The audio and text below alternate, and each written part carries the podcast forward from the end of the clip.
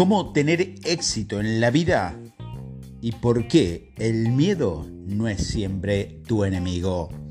Recientemente me enteré por casualidad de una investigación que me pareció triste y al mismo tiempo sorprendente. Según una encuesta, solo el 13% de las personas se implican activamente en el trabajo al que se dedican. Me siento de lo más afortunado, ya que sin lugar a duda formo parte de ese 13%. Mi trabajo es también mi pasatiempo. Me apasiona. Hace más de 30 años que estoy leyendo libros de desarrollo personal, no solo por mi trabajo, sino porque me gusta. También he oído a varios de los conferencistas más importantes del mundo hablar sobre un determinado tema de motivación y el éxito y algunos han estado a la altura de su fama y otros no tanto. Sea cual sea la calidad del conferencista, cuando se trata del tema de el éxito, todos parecen tener algo en común. No le ponen las cosas fáciles al miedo. El mensaje típico parece ser que si logramos vencer nuestros miedos, alcanzaremos lo que nos propongamos en la vida. Es un tema inspirador y de verdad creo que oír a esta clase de conferencista ha ayudado a muchas personas, a menos a corto plazo. Nunca voy a rechazar la oportunidad de recibir una buena dosis de positividad, pero la cuestión es la siguiente. No estoy seguro de que el miedo sea siempre un mal tipo. Lo que nos impide alcanzar nuestro potencial y vivir en lo más grande es una multitud de factores no creo que seamos una triste perdedores simplemente por haber sentido o sentido que nos hemos asustado o incomodado en ciertas situaciones de la vida. En realidad, te voy a sugerir lo contrario. En lugar de ver al miedo como tu enemigo, descubrirás que vale la pena verlo como tu amigo, pero con una advertencia. Como ocurre con cualquier amistad, tienes que entender la complejidad de las relaciones que mantiene con esta emoción. El miedo puede entonces ser tu amigo, de verdad. Sí, te lo explicaré. Para hacerlo, te presentaré a un par de personajes procedentes de mis libros anteriores. En pocas palabras, Box y Fran vivieron hace más de 100.000 años. Pertenece a una tribu llamada Homo sapien. En el libro es un Vox es un optimista que se toma todo con tranquilidad. Apenas le da miedo nada.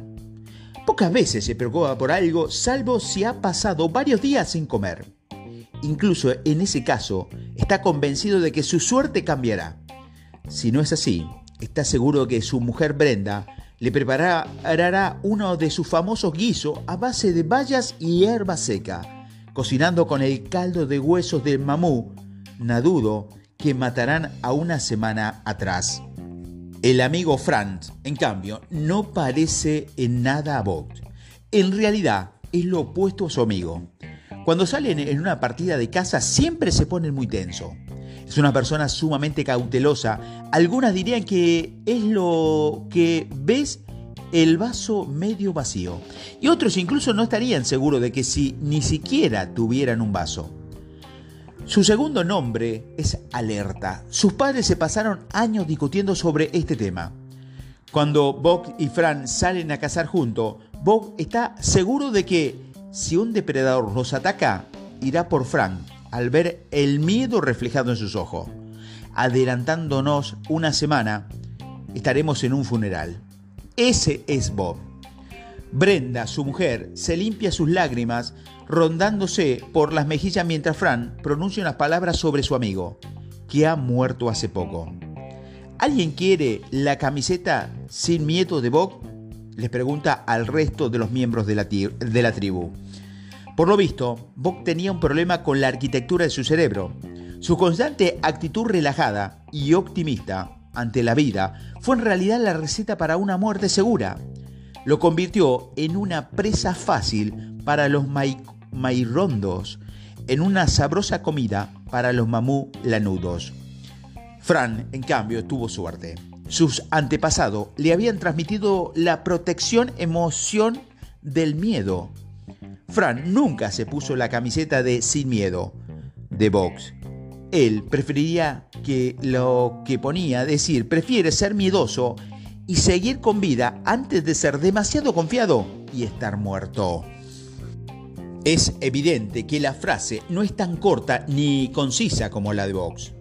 Seamos claros, nuestra relación con el miedo se ha desmadrado unos pocos en los últimos años, pero su objetivo original era alertarnos del peligro y prepararnos el cuerpo para un posible ataque o una amenaza. La conclusión es la siguiente.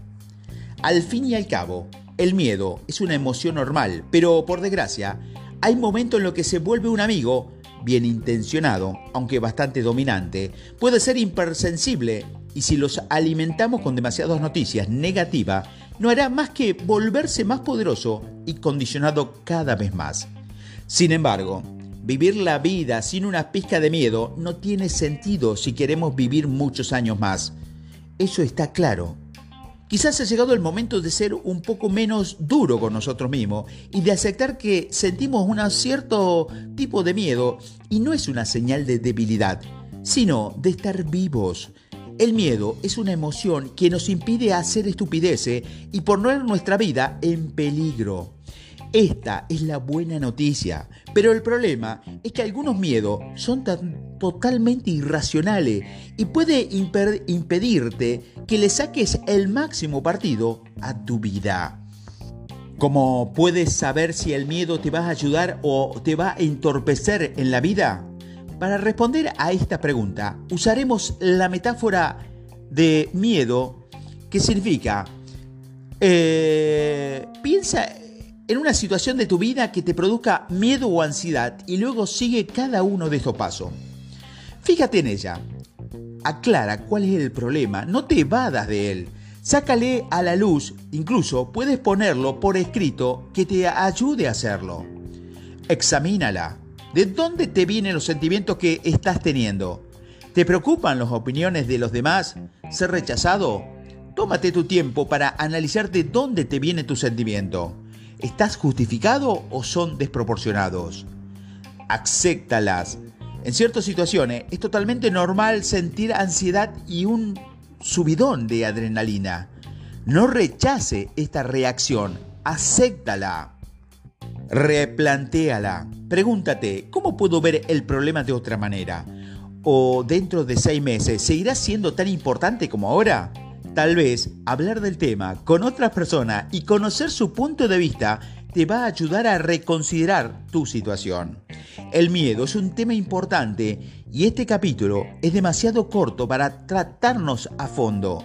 Se ve que esta emoción te está afectando en exceso la vida recurre a la ayuda de un profesional.